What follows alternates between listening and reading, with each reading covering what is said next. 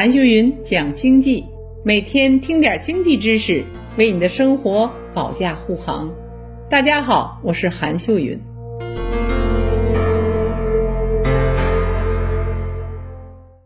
那大家知道吗？其实更有甚者的是欧洲哦，更有甚者是欧洲。欧洲，我在去年看了一个资料，中秋节的那天晚上。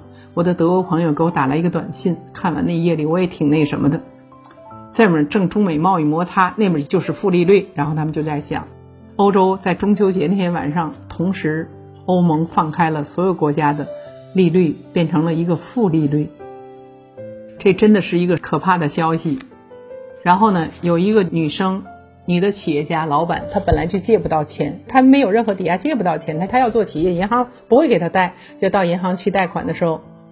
他没有想到这么容易拿到这笔贷款，同时人家说女士走的时候别忘了还得给您点利息呢。他觉得太惊讶了，什什么意思呢？过去不能贷的，怎么现在贷到还给我钱呢？一个女大学生，然后去银行去存钱，银行说女士啊，我提前跟您说清楚了啊，您在我们这儿存钱一分利息都没有啊，到时候还有交保管费哦，我们会从您的存款的总额当中去减去一些保管费才能行。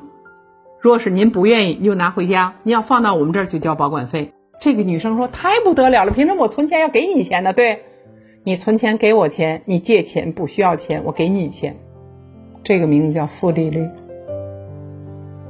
我们在这问大家：负利率时代来了，对经济是意味着什么？对银行意味着什么？银行在负利率的情况之下，银行还能生存吗？若银行不能生存？”我想问大家，你们都认为我们现在就这手机能刷对吗？如果没有银行在里边给你们做所有的结算，你觉得你刷得了吗？你现在看似你都在刷刷刷，在微信上，在支付宝都在刷，背后有银行又做结算，有中央银行帮你做所有吗？如果没了银行系统，就是大脑神经中枢没了，没有办法。所以我们在问了，如果这样负利率下去之后，银行怎么活？银行怎么生存？金融系统乱了该怎么办？所以我们说零利率可怕，是不是负利率更可怕？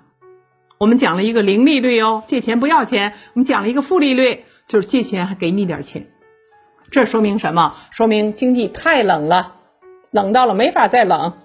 我都刺激到你这个程度，你借钱来，你投资，你消费，我给你钱，你来找我借，我求你找我借，不借，求你了，借。你别往我这儿存呐，我这不给你存，你要存就交手续费。所以我们说了，这是因为。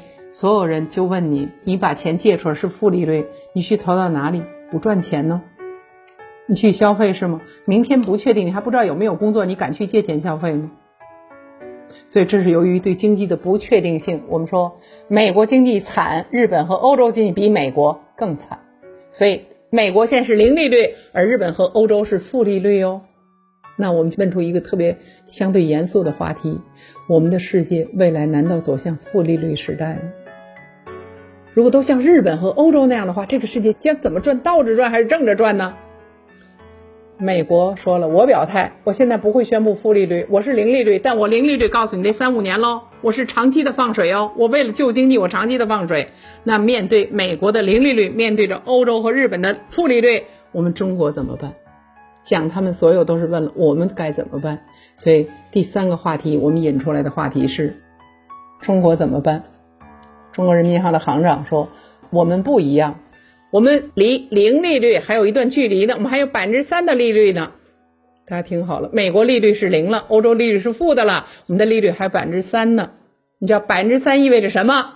意味着要有再场第二波疫情来了，再有大的危机来了的话，我们的货币还有政策还能继续向下下。他们到了地板没有任何实施，我们还有招呢。”我们还有继续往下，比如说二点五，还有一点一点，我们还有政策操作的空间。他们世界皆无，中国还有，这就是我们今天在世界立于不败之地，就是我们的利率还在三，而且大家还在想着去借钱呢，还在想投资哦。你看那些企业家都在说，我要借，我要借，我要借，只要借给我就要借，说明他投到哪儿还有钱赚呢。